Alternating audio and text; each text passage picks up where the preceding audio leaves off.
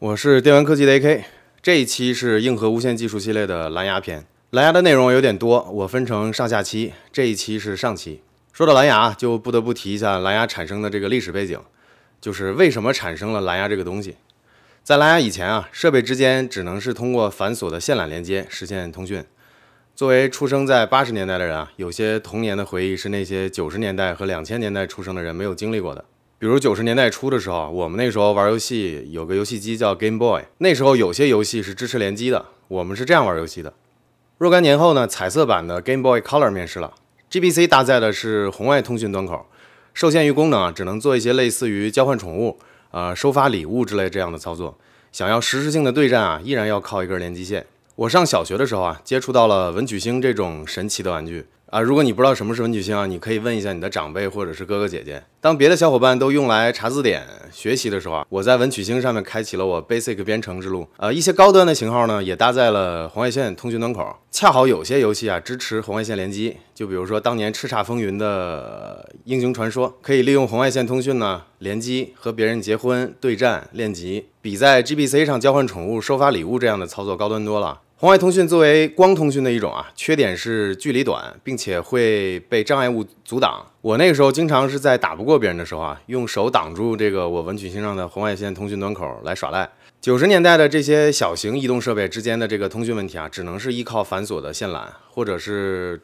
利用这个通讯速率和限制特别大的这个红外线来实现。你别说整个产业了，就连就连当年作为一个小学生的我都意识到这个问题了。在一九九三年啊，呃，瑞典通讯的巨头爱立信公司终于在内部开始启动了手持终端设备的这个短距离无线通讯这个功能的研发。过了一年，也就是一九九四年的时候，同在北欧的诺基亚和远在北美的英特尔这两家公司纷纷有了相同的想法。于是呢，这几个巨头就凑在一起，开始讨论如何制定一套这个通讯协议，来规范手机、电脑和这个无线耳机的这个无线通讯标准。一九九六年的年底的时候，最开始这几家公司意识到，呃，想要创建一个规范的协议，让不同的设备生产厂商。和各种这个繁杂的这个工业标准无缝的统一起来，难度是非常非常大的。于是呢，又过了两年，他们陆续拉了其他的一些行业巨头，在一九九八年的时候啊，创建了 Bluetooth Special Interest Group，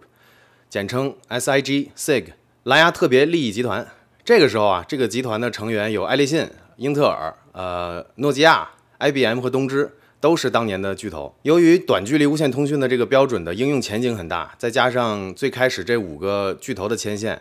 过了不到一年的时间，这个组织拥有了国际上四百个成员。至今，这个组织成员已经达到了几万这个量级。在创建蓝牙特别利益集团的时候，最开始的名字并没有一开始就沿用蓝牙这个名字。Bluetooth 这个名字啊，本来是这个无线电标准的初期的这个内部的称号。后来因为正式版的名字取得并不好，这个熟知度不高，后来就被弃用了。蓝牙这个名字呢，才被延续下来。蓝牙这个名字啊，非常有意义。取这个名字的来源有一个小故事，在距今大概一千年前的北欧，丹麦有一个国王叫做 Harald Bluetooth，是个军事能力和谈判能力很强的一个国王。他统一和团结了公元十世纪的丹麦和挪威，给人民带来了基督教和民族认同感。九十年代的时候呢，北欧的通信技术非常强大，有着瑞典爱立信和芬兰的这个诺基亚这样的行业巨人，所以蓝牙技术啊，用了统一丹麦和挪威的北欧国王 Harald。Bluetooth 这个名字，当你知道这个背景故事的时候啊，真的能够很带入一种团结感，而这种团结和统一的这种感觉啊，正好就是也是蓝牙的用意，刚好表达了统一电脑平台和手机终端以及其他移动平台的这个通讯标准。网上传呢说这个国王是爱吃蓝莓导致这个牙齿变蓝，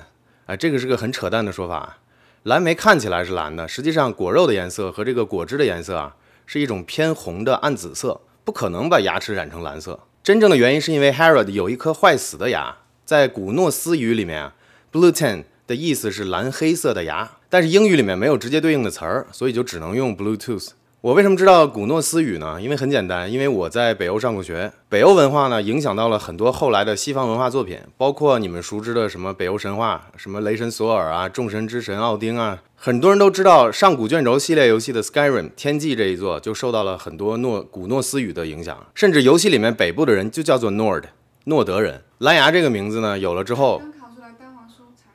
嗯，谢谢。蓝牙这个名字有了之后呢，又借用 Harald Bluetooth 古诺斯语里面的两个首字母 H 和 B 放在一起，就做成了蓝牙的 logo。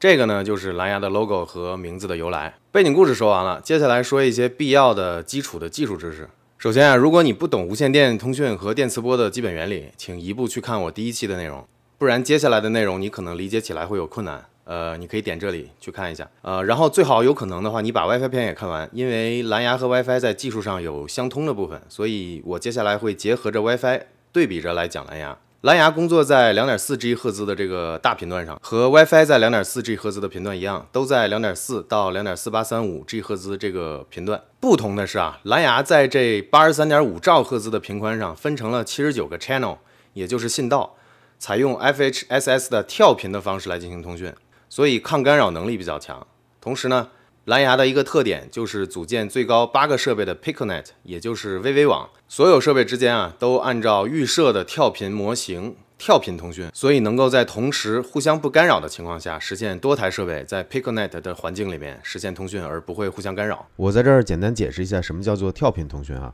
非跳频通讯指的是无线电波在单一信道上持续的发送数据，就像现在这个样子。单一信道的通信呢，容易受到干扰，也容易被拦截，有安全问题。而跳频指的是无线电波在多个信道之间，通过预设的模型，在不同的信道之间切换发送数据。接收信号的接收方通过预设的模型，在相应的信道上接收数据，这可以满足多个设备在同一时间利用不同的信道通讯，而不互相产生干扰。从九十年代末到二零零四年是第一代蓝牙标准的发展期。两千年的时候啊，世界首款支持蓝牙的手机和耳机面世，不用想，肯定也是知道这是爱立信家的。只有单工通讯模式，也就是说，如果你用了蓝牙耳机，就不能传输文件，而且不支持双声道耳机。那个时候的数据通讯啊，速率不到一兆。传一首三兆的音乐大概是需要超过半分钟，这还只是理论速率。不过考虑到那个时候的手机甚至连摄像头都没有，传输的文件也大多是 MIDI 格式的这个电子乐器音乐，对，就是以前手机上听到那些铃声的那些音乐。那个时候蓝牙的面世已经是革命性的了。你如果不差钱，买个单声道的蓝牙耳机打电话，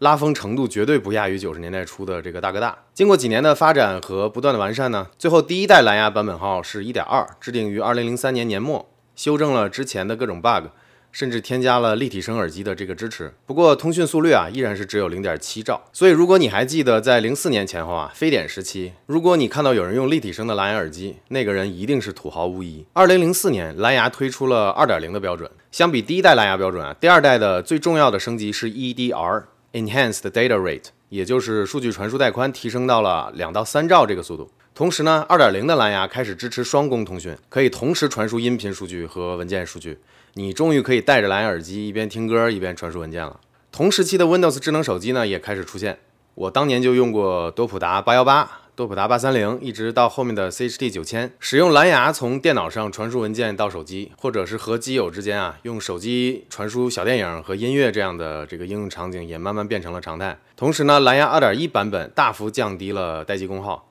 同时也优化了传输距离，从最开始的一点零时代的时候十米左右的这个通讯距离啊，优化到了二三十米。至此呢，蓝牙完成了从最开始的一代到二代的演变。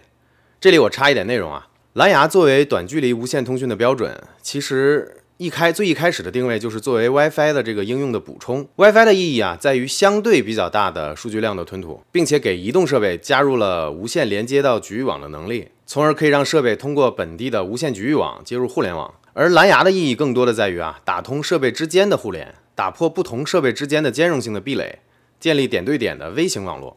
实现实时的传输音频流以及设备之间的文件传输。相比 WiFi 的一百毫瓦左右的功耗，几十到几百兆的这个通讯带宽，以及几十米甚至上百米的这个通讯范围，多数情况下蓝牙的功耗仅仅只有两三毫瓦，比 WiFi 设备少了几十倍。数据传输带宽呢，也往往只有同期蓝牙标准的不到十分之一。通讯范围呢，也仅限于设备周边的几米到十几米的这个范围。就比如说，第一代的蓝牙传输带宽不到一兆，同期的八零二点幺幺 B 的 WiFi 标准通讯带宽是十一兆。蓝牙二点零呢，能够把传输带宽做到三兆左右，同期的八零二点幺幺 G 的 WiFi 能够达到五十四兆。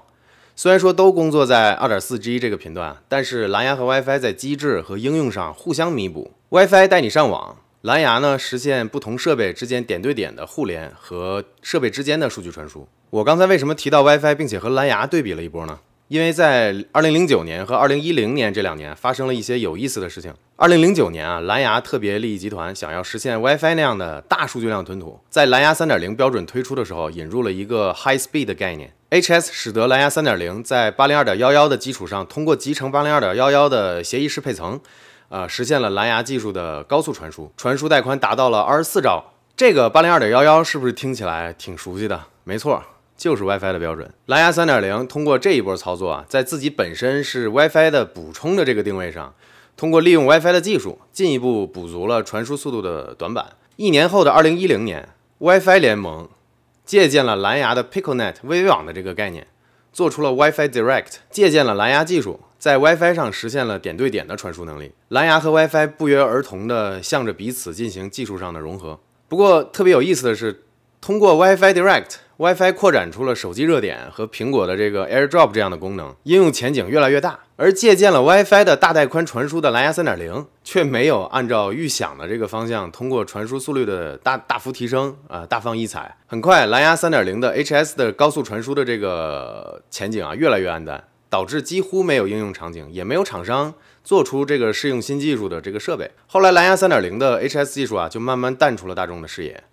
彻底凉了。通过这件事儿啊，我解读出两个事情。第一，就是即使是行业巨头制定的标准，也也有不适应市场的情况发生。蓝牙三点零 HS 高速传输就是一个例子。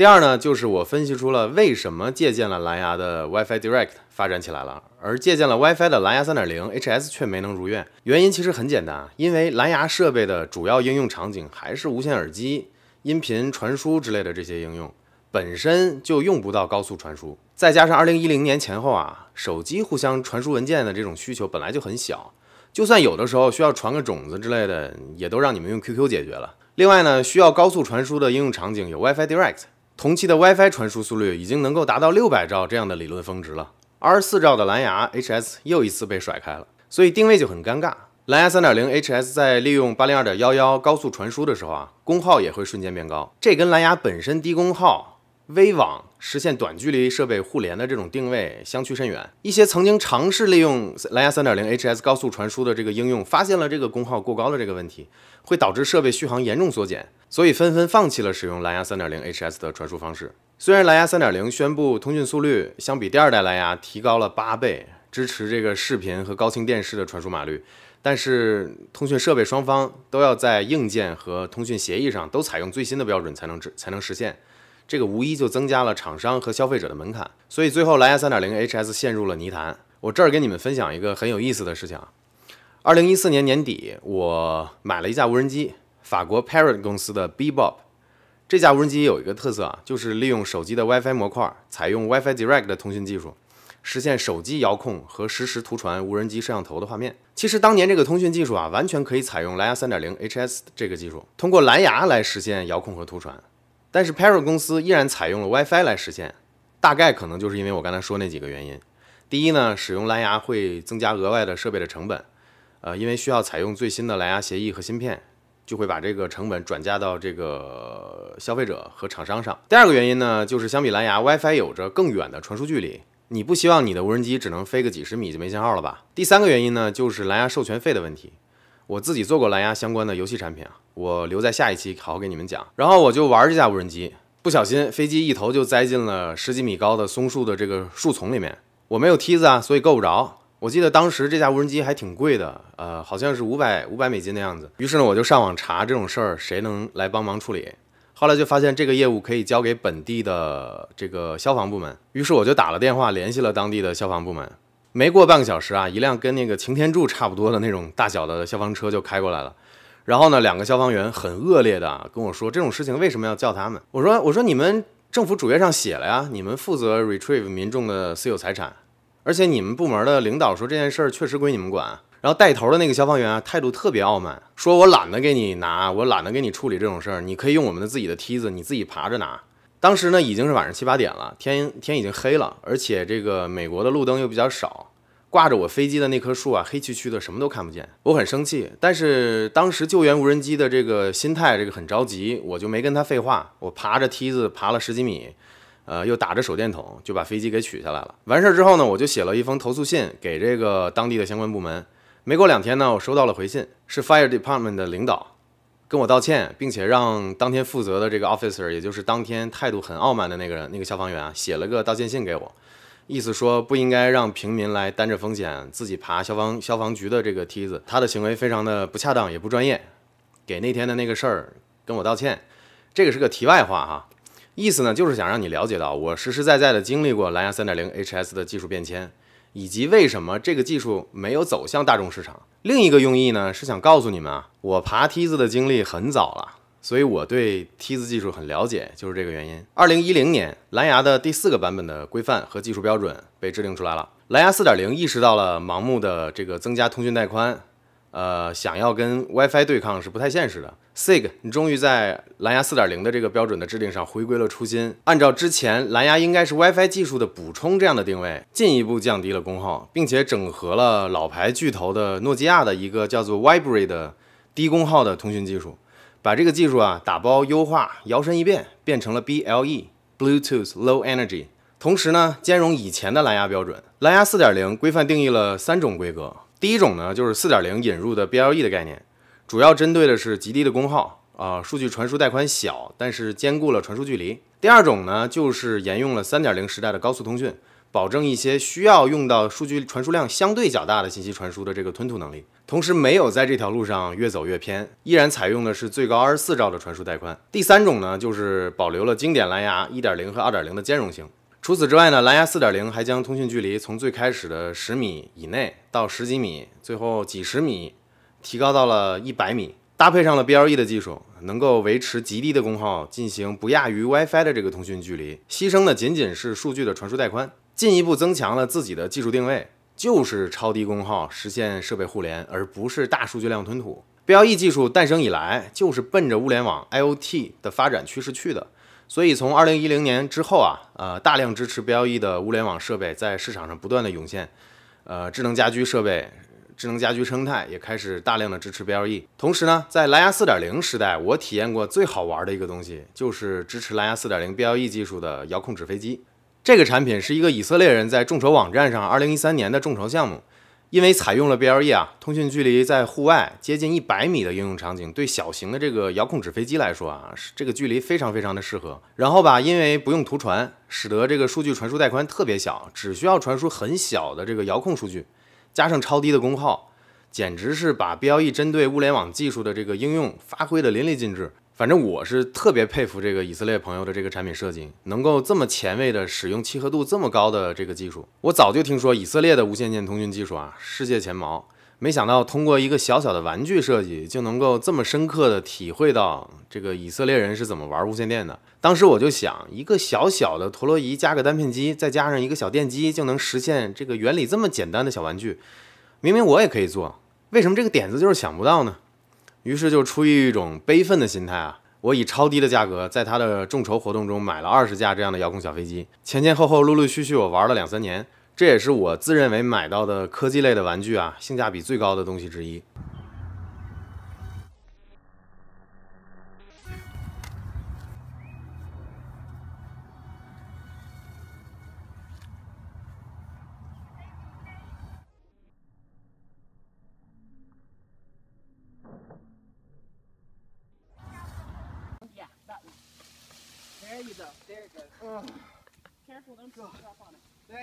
蓝牙4.0的大版本在接下来的几年里啊，也不断更新，推出了4.1和4.2，分别进一步优化了物联网和可穿戴设备的支持。也就是在蓝牙4.0的时代，2015年，苹果推出了第一代的 Apple Watch，就是依靠蓝牙 BLE 结合 WiFi，实现和 iPhone 的数据通讯，才能在这么小的一个手表上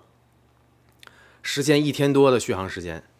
你看啊，这个就是了解技术的好处。你真的可以切身的结合自己的实际体验来看待技术的这个发展和演进，并且能够真实的体验到科技带给我们生活的各种转变。如果没有蓝牙 BLE 啊，而是采用以前的蓝牙通讯，或者是仅仅用 WiFi 进行通讯，我相信 Apple Watch 的续航不会满足苹果严苛的标准。我们见证可穿戴设备蓬勃发展的这个年代也会延后。很快啊，时间来到了二零一六年。SIG 在西雅图发布了下一代蓝牙标准，也就是蓝牙5.0。这一次的进化体现在了各个方面，进一步增强了安全性，然后通讯距离扩展到了300米，传输带宽呢也有了提升，而且进一步降低了功耗。然后最大的一个技术革新啊，就是通过蓝牙信标实现室内定位。除此之外呢，也添加了 Mesh 组网的支持，打破了传统的 VV 网八个是终端设备的这个限制。通过像烽火台一样的机制啊，可以在建筑内甚至在户外组建成千上万设备互联的这个 Mesh 网络，大幅扩展了蓝牙的应用场景。在二零一九年的 WWDC 大会上，苹果发布了利用到了 WiFi、GPS 和蓝牙结合实现的室内定位的技术，叫做 Indoor Positioning。苹果其中的一个技术供应商，香港风图科技有限公司创始人陈博士，恰好是我的朋友。早在二零一七年，苹果刚发布室内地图技术的时候啊，陈博士就告诉我，地图数据是他们提供的。苹果室内的定位技术呢，是结合了蓝牙信标、呃 WiFi 的 fingerprinting 等技术结合实现的。可以看到啊，蓝牙五点零技术，无论是应用场景和技术参数，又开始向着 WiFi 方向靠拢了。蓝牙五点零呢，也支持两路的音频传输，可以同时连接两个音箱或者是耳机。我们在苹果的 Share Audio 这个功能可以看到啊，可以将同一音源推到两套 AirPods 耳机上，就是蓝牙五点零的特性之一。今年刚结束的 WWDC 二零二零发布会上，可以看到苹果推出了一个拿 iPhone 当做车钥匙的一个新型应用，其实就是利用到了 NFC 进场通信技术、蓝牙和 Ultra Wideband 超宽带芯片技术实现的。蓝牙五点零从一九九九年的初代已经发展了二十余年了，应用场景呢也越来越广泛。虽然说在三点零时代啊，小小的玩脱了一下下，但是总体上来说还是有着自己准确的市场和技术上的定位。作为同样的无线电传输的标准，蓝牙和 WiFi 在二十多年的发展中互相补足，给现代的移动设备、可穿戴设备和智能家居各种领域带来了非常高的这个便捷性，并且在物联网时代啊，成了不可或缺的技术标准。简单总结一下，蓝牙的特点就是让设备之间实现点对点互联，实现最基础的数据传输，同时呢降低功耗，功耗只有 WiFi 的几十到十几分之一。需要大数据吞吐量数据传输啊，请使用 WiFi，因为这个不是蓝牙的特长。最显而易懂的 WiFi 和蓝牙结合的应用场景啊，就是苹果的 AirDrop 功能，充分利用到了 WiFi 和蓝牙的各自的特性，通过超低功耗、超快握手的蓝牙实现设备连接。再通过传输带宽大的 WiFi 进行数据传输。总而言之，要省电、超长待机，要最基础的设备互联，就用蓝牙；要接入互联网、要大数据量通讯，就用 WiFi。这两种通讯标准和谐共存，各有各的作用。刚刚的二十多分钟里面，我简述了蓝牙的发展和迭代的历程。我的讲解内容呢是经过提炼过的。如果你有兴趣详细的了解这些技术指标，你可以自行搜索学习。因为我曾经自己开发过一款硬件产品，利用到了蓝牙芯片，所以呢，在下一期我会结合自己的经历，继续讲解蓝牙技术的实际应用，以及蓝牙技术的一些短板和缺陷，比如说蓝牙耳机的延迟问题啊，或者说为什么有些游戏手柄、呃耳机或者是鼠标键盘使用了蓝牙，而有些呢不用蓝牙，采用了他们自研的 2.4G 的通讯标准，它们之间的优缺点各是什么？欢迎关注硬核无线技术系列视频蓝牙篇的下期。本期结束。